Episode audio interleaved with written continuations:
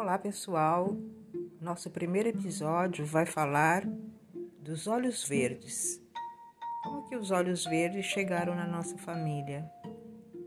Nós somos uma família de pessoas pretas e que alguns representantes nasceram com os olhos claros.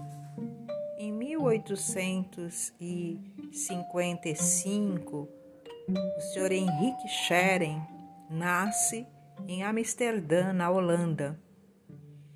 Anos depois, aos seus 20 anos, do porto de Roterdã, sai esse rapaz para o porto de Santos.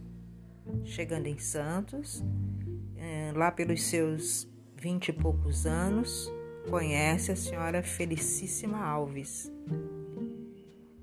Henrique Scheren e Felicíssima Alves tem uma filha a quem dão o nome de Cristina, Cristina Alves.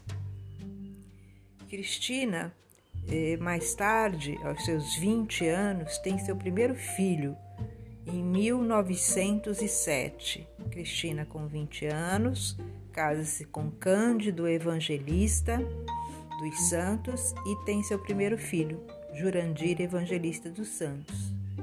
O menininho mulato, nasce com os olhos verdes, herdados do vovô materno, Sr. Henrique Scheren. Além de, além de, além do, de Jurandir, é, Cristina e Cândido têm mais dois filhos, Cândido Júnior e Iraídes, a caçula, uma menina que não tem olhos claros, assim como Cândido e Jurandir.